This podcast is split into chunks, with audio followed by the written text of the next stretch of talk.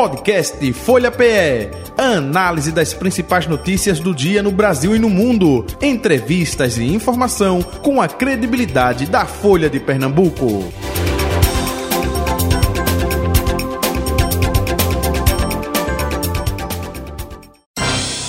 Folha Política. Nesta segunda parte, o nosso convidado é o deputado estadual Antônio Moraes, ele que é do PP, progressista, com a gente mais uma vez. Seja bem-vindo, deputado. Bom dia, prazer revê-lo. Bom dia, Jota. Bom dia, Betânia, a todos que fazem a Rádio Folha e todos os seus ouvintes.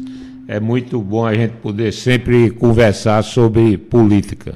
Betânia, muito bom dia. Oi, Jota, bom dia. Bom dia, deputado. Obrigado por ter aceitado o nosso convite. E vamos embora, que hoje a Assembleia está pegando fogo. Está pegando fogo, tá? É chamar os bombeiros, não. Até aproveitando, é, o senhor é bombeiro ou não, é, deputado, para é, é, tentar apaziguar esse fogo lá na Assembleia?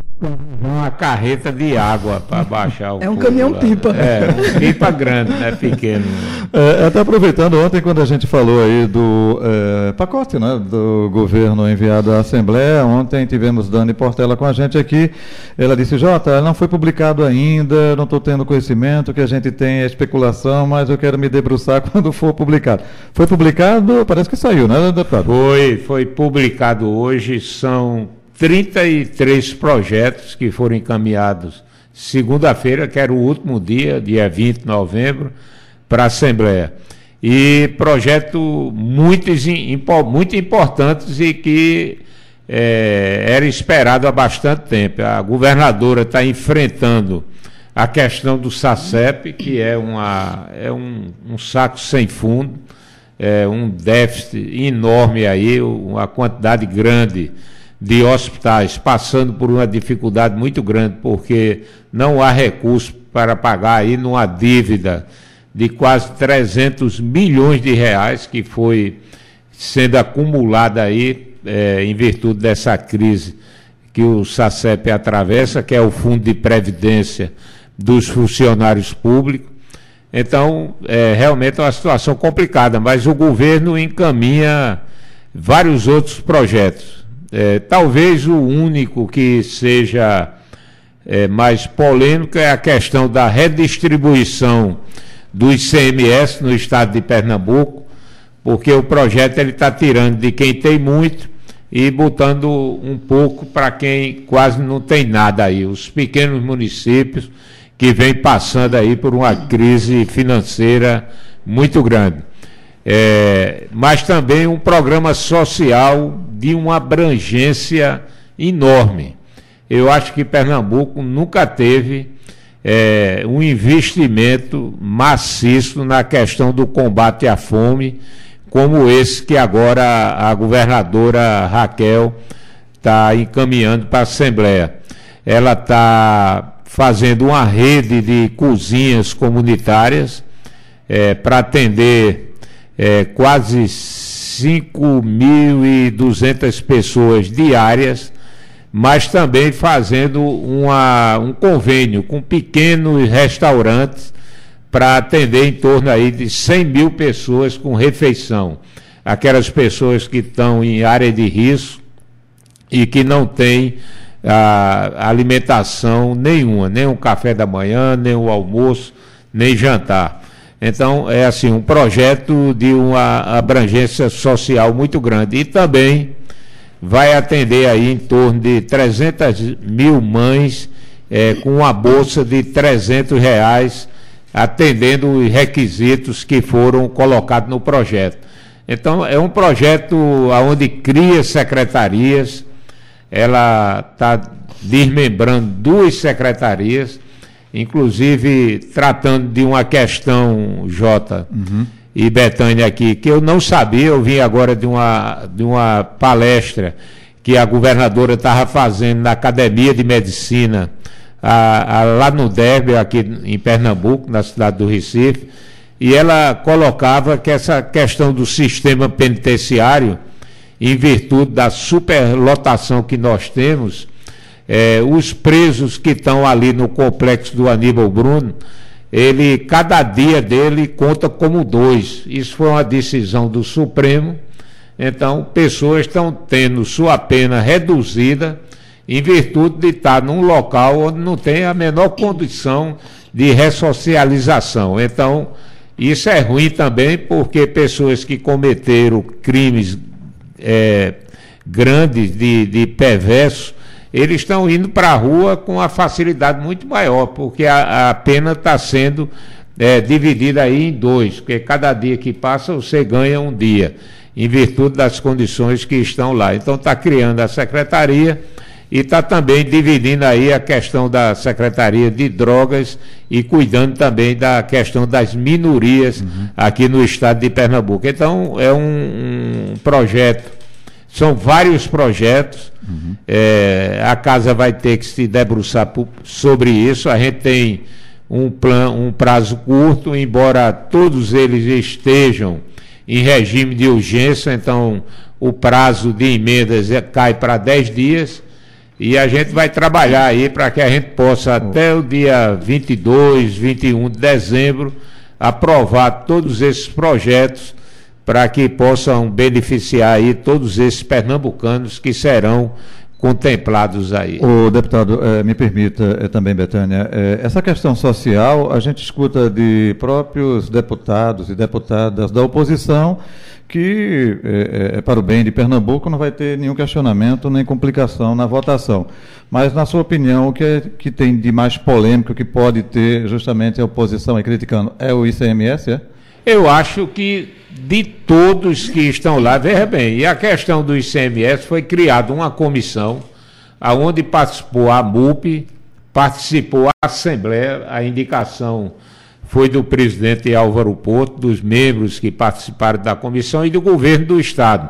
E eles chegaram a, a esse projeto que a governadora encaminhou para casa. Então, se pode ter alguma coisa polêmica, é essa questão do ICMS, porque no momento que você tira, mesmo do mais rico, é, é claro que vai ter reclamação mas isso foi uma coisa que já foi bastante discutida dentro da Assembleia, dentro da MUP, é, até para que possa sair essa semana. Novamente o, o, o FPM caiu 10,4. Então a gente, o que a gente tem visto é que a economia está claudicando, ela vai e volta, vai e volta, e as prefeituras cada vez mais numa situação extremamente difícil para pagar os compromissos, pagar pessoal e principalmente final de ano que você tem o 13 terceiro mês aí para pagar. Me tira uma dúvida, deputado. Esses 33 projetos são votados em, em separado? Ou, ou, quando você vota, vota o pacote? Tudo? Não, não. Aqui foram 33 projetos, cada um individual. É diferente daquele 17 que nós recebemos, porque na, naquele outro a gente tratava só de questões específicas da Secretaria da Fazenda. Então, é, a, o governo colocou tudo no mesmo projeto. Era ICMS, era IPVA, era algumas coisas de relação entre o, o contribuinte e a Secretaria da Fazenda, mas eram assuntos correla, correlatos. Agora não, agora a gente tem assunto penitenciário, assunto de ICMS, assuntos sociais, é, é, questões de bolsa para aqueles alunos que estão fazendo o curso de policial militar e policial civil e penal, que serão, tiveram um aumento na, nessa bolsa que eles recebem do governo no período que eles estão fazendo academia. Então é uma, uma gama muito grande de projetos, mas eu não vejo em nenhum deles é, nada que possa ser é, e trazer dificuldade para aprovação na Assembleia. Deputado, eu também, eu acho sempre que alguns projetos não tem problema nenhum, mas hoje a Assembleia mostrou que está muito confusa, o, procedimento todo confuso. Hoje a Comissão de Finanças estava, se reuniu, agora pela manhã, e, e a, de, a deputada Débora Almeida, que preside a comissão, adiou para. Já tinha anunciado o adiamento né, da, da apreciação dos subrelatórios é, a, a, lei de, a lei orçamentária, a LUA. É, e a reuni ela suspendeu a reunião e a reunião continuou. pelo restante que era contrário à decisão dela de adiar. Isso é comum na Assembleia ou é outro cenário que eu desconheço? Mesmo? Nunca, na minha vida, eu estou há 27 anos na Assembleia, eu nunca vi nada é, o que foi me colocado aqui. Inclusive, eu não, não acreditei. No primeiro momento, você tem uma presidente constituída, ela ouviu os pares, é, há um entendimento que eu acho que não tem nenhuma dificuldade de você esperar oito dias aí para que você possa é, tirar algumas dúvidas. Eu brincava ontem no programa de Bocão, quando eu colocava que eu não estava entendendo bem e disse pessoalmente a ele na comissão de justiça ontem. Um bolsonarista juramentado, feito o nosso amigo Coronel Feitosa, acreditando numa previsão do Tesouro Nacional do governo Lula. Olha, nem a China, quando estava no auge de, de crescimento econômico, ela chegou a 11%. Como é que o, o Brasil, que a economia, eu disse há pouco aqui, que um mês o FPM sobe um pouquinho, no outro mês cai, mas caiu quase, chegou a cair quase 40% durante todo esse ano de 2023.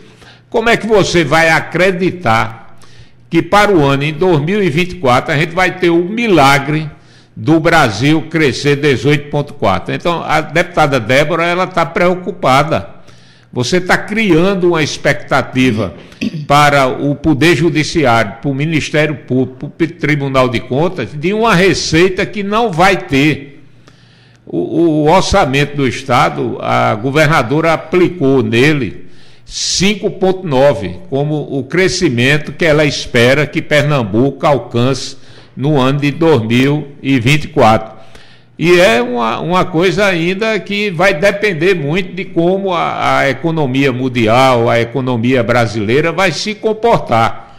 Porque esse ano não vai chegar nem a 1,5% o crescimento da economia ou talvez um, um e meio.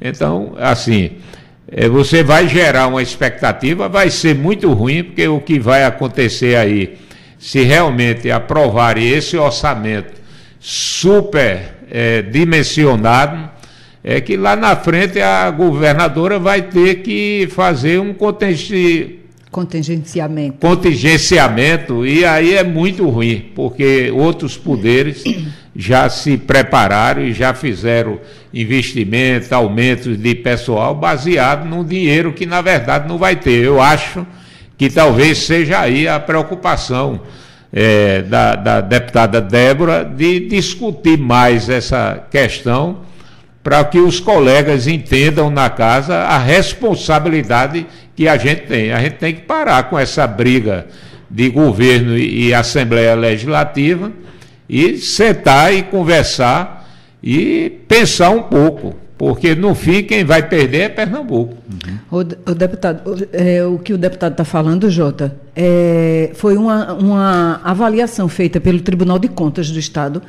que analisou, é a Casa de Contas, né? Uhum. Que analisou que havia uma diferença no orçamento do Estado de 1,1 bilhão e aí seria preciso repor, porque, segundo os técnicos do TCE, é, esse cálculo foi feito sem levar em conta a previsão orçamentária do STN, né? Não entrou na computação. É, do, STN, do, né? do, Ministério da Economia, né? Então, porque, do Tesouro Nacional, é, né? Na verdade, o que a gente sabe é o seguinte: o Tesouro Nacional ele fez uma previsão altíssima. Para quê?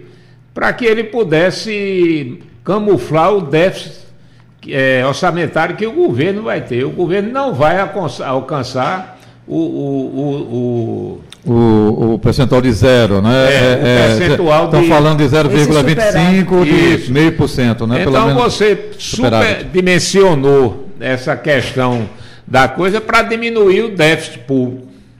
Então, com certeza a, a, a questão é, foi em cima disso aí, até para questão de mercado, de, de repercussão. Agora, daí você fazer um orçamento baseado numa previsão dessa, se você fosse uma previsão correta, aí eu concordaria plenamente. Se a gente tivesse uma perspectiva de para o ano a economia disparar e ter 18,4%, 19% de, de crescimento, então você tinha que ter um, um orçamento que acompanhasse isso. Você tem hoje um, um orçamento totalmente deficitário, o de 2023, em virtude daquela lei que Bolsonaro fez, que tirou, diminuiu o ICMS de combustível, de telecomunicações, de energia e quebrou o Estado. Tanto era que o governador Paulo Câmara dizia, e, e ele estava correto na, naquele momento, que ia deixar 3 bilhões em caixa. Só que, quando houve a lei, é, esses 3 bilhões evaporou, porque foi justamente o que o estado de Pernambuco e outros estados perderam é, de arrecadação de ICMS, com aquela política eleitoreira na, na véspera da eleição. Então, infelizmente, você tem essas coisas, mas é importante que conversem. É, o, o, Tribunal de Justiça, o Ministério Público, eles estão muito conscientes disso. É, o Tribunal de Contas, eu não sei é, se eles estão se baseando unicamente nessa questão do Tesouro Nacional ou se tem alguma outra informação, mas é, é muito importante que a gente seja cuidadoso nisso, uhum. até para não é, gerar uma expectativa e não ter isso depois. Uma dúvida, é, opa, Débora Almeida se ausentou, né? É, ela, Isaías e é, Socorro Pimentel. Os restantes continuaram, vice-presidente é Lula Cabral, né? Isso. Se for aprovado alguma coisa, é, tem efeito ou não? Não, eu acho que não, porque na verdade não. não. tinha a presidente estava no exercício da, ela encerrou a reunião ela tinha maioria, pelo que eu estou vendo aqui. Ela, Isaías, Socorro não, e Joãozinho. Não, João de Nadege. É. Fala. Não, mas lá são nove, eu não sei se lá é nove não, ou é ela não tinha maioria, não. Bom, ela não, não tinha maioria. Então, mesmo assim, ela estava no exercício da presidência e ela encerrou a reunião. Então, eu acho que, inclusive, foi um ato deselegante aí do nosso colega, e isso não é muito de Lula fazer uma, uma, uma coisa dessa natureza, mas eu acho que legalmente não tem nenhum efeito jurídico aí para se levar isso em conta, não. Vai contra o que o regimento da casa determina. O deputado, eu, quando o senhor fala do, de, dessa, desse orçamento, desse, desse erro, dessa correção que o Tribunal de Contas pediu, né? É, o presidente Ranilson Ramos disse que teve cinco reuniões com o executivo, duas delas, em duas delas a governadora estava, e, e a posição dele teria sido desconsiderada. Aí ele correu para a Assembleia, pedindo apoio e a correção através de emendas. O senhor acha que a, a responsabilidade passa a ser da Assembleia quando, quando, através de emendas, pede essa correção de um bilhão? Não, claro que sim, porque é, o relator. É, que, que é feitosa, né? É, eu acho que é feitosa, é, porque são várias áreas, cada área tem um, um, um, relator. Então, na área do Tribunal de Contas, deve ser o, o deputado Feitosa. Eu acho que sim, e é essa a preocupação que a gente tem. Vai lá que a gente dê aí é, esse orçamento aí que o Tribunal de Contas quer e os outros poderes. E aí o pessoal vai concede aumento de pessoal. Como é que fica lá na frente na hora que tiver que contingenciar esse orçamento, porque você não vai ter aquela arrecadação que foi é, é, que foi estipulada, né? É, que, que, foi, foi estimada, né? Estimada pela, pelo relator. Então, eu acho que isso, essa é uma coisa que precisa ser muito bem pensada, bem trabalhada, e não pode ser só naquela questão, não. Eu quero criar dificuldade para o governo, eu quero mostrar que a Assembleia hoje é uma Assembleia independente. Então, isso é muito ruim.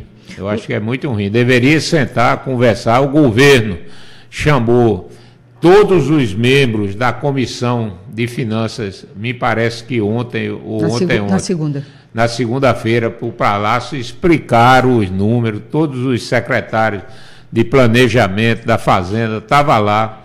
Houve uma discussão muito aprofundada, houve, inclusive, o entendimento de alguns colegas que apenas pediram para que o governo chamasse o Tribunal de Contas e os outros poderes e mostrasse também é, a, a, explicação que eles estavam dando aos deputados, mas eu, eu tenho muita confiança que vai prevalecer o bom senso e a, a gente vai pensar isso aí direito aí para depois não fazer uma coisa superestimada aí na o senhor acha que é possível ser um poder independente sem atrapalhar o executivo? Pode, sem dúvida nenhuma. Uma coisa não tem absolutamente nada a ver com a outra. Agora, o que precisa é clareza. É, é você colocar qual é, qual é o problema que tem, qual é a dúvida que aquele projeto tem que está indo para a Assembleia. Chama as secretarias que são responsáveis, as pessoas vão explicar. Se tiver algum erro, ou corrige pela própria Assembleia através de emenda, de, de, é, de uma emenda, ou pede ao governo para que refaça o projeto. Toda a vida foi feito dessa forma. Então não há necessidade de todo projeto ser uma guerra. Todo projeto é uma briga. Todo projeto. Então, isso, infelizmente, é, é uma coisa que está cada vez mais aumentando na casa e não fique, pode ficar tranquilo que no final quem vai perder não é a Assembleia, quem vai perder não é o governo do Estado, quem vai perder é o povo pernambucano. Alguém perdeu quando a eleição foi antecipada, a eleição da mesa diretora? Olha, eu, eu meu posicionamento ficou muito claro. Eu fiz isso na tribuna da casa eu não, não é aqui nenhum desmérito para nenhuma Câmara do interior, mas quem faz muito isso é Câmara de Interior, de antecipar em um ano e três meses uma eleição de mesa diretora. Há uma decisão é, no Supremo Tribunal, com três votos favoráveis já, para anular uma antecipação de eleição lá no Tocantins. É, inclusive, dois partidos políticos aqui pediram é, para que não fosse feita a eleição, aguardasse é, a decisão do Supremo. É, isso não foi, não foi atendido, mas vai depender aí dessa decisão que o Supremo vai tomar nesse caso do Tocantins, porque é, se aplica aqui a, a Pernambuco. Nada contra a reeleição do presidente Álvaro, eu acho que ele se reelegeria agora e daqui a um ano ele também se reelegeria. Ele está muito bem politicamente dentro da casa. É, talvez aí ele tenha caminhado aí com muita competência, tanto dentro da oposição como dentro do próprio governo. Você tem uma ideia, a gente pode falar muito pouco dessa reunião, porque o líder do governo assinou é, o pedido de quebra de interstício e de botar o projeto para votar na casa. Se não o vice, o vice-líder. Então, eu não sei aonde há perseguição do governo, porque se, qual era a prática normal antigamente? A gente só assinava uma lista depois que o líder assinasse. Então o líder assinou, toda a bancada estava liberada para que pudesse assinar. Infelizmente, isso não funciona mais dessa forma. Você hoje tem bancada de governo, bancada independente, bancada de oposição. Então, uma hora o, cabo é governo, na hora ele é oposição, na outra hora é independente. Então, a gente tem um desarranjo aí muito grande nessa, nessa questão das lideranças é, dentro da casa.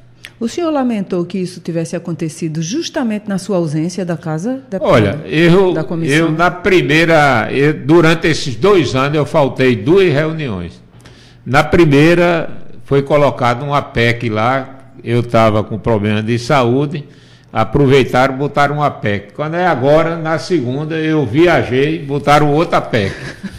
Assim, você estava presente na na reunião, o que eu coloquei lá é porque é muito ruim você pegar uma Constituição que foi feita por vários constituintes, que levaram quase dois ou três anos para fazer essa Constituição. Você vai, altera um artigo importante dela em 24 horas, sem publicação, sem discussão, sem prazo para emendas.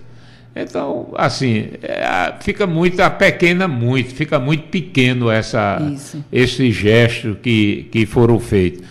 Mas, fora disso, eu, eu fiz questão, porque quando eu falei, o presidente estava presente, que tudo aquilo que ele sempre me pede para que a gente agilize, a gente faz. Não, tem, não tenho nenhuma dificuldade. Se tem uma coisa na minha vida que eu não tenho, é vaidade. Para mim, tanto faz ser como não ser, não tem problema nenhum. Eu consigo fazer meu mandato e consigo me sair bem em toda e qualquer área que eu esteja atuando. E eu ri agora, viu, Jota? Hum. Porque eu já tinha perguntado para o deputado antes.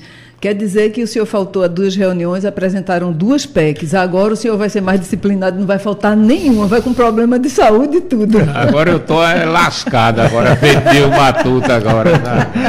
Agora, doutor, é, é, é, até aproveitando de hoje o exemplo na Comissão de Finanças, a gente viu que é, vai de encontro até mesmo ao que reza o regimento interno. Uh, na comissão, na sua ausência, também feriu parte do regimento feriu, interno? Feriu, feriu, na verdade, porque essa matéria não estava pautada, ela foi pautada extra pauta.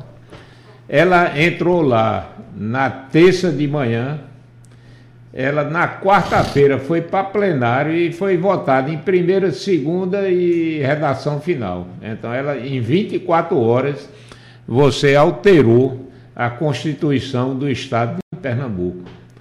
Então, isso é, na verdade, assim, eu acho que não teria nenhuma dificuldade pelo pelo, pelo prestígio que o presidente tem hoje com os colegas dentro da casa, ele aprovar isso, cumprindo os prazos regimentais, já que era uma questão que podia se abrir para discutir, não havia essa necessidade de.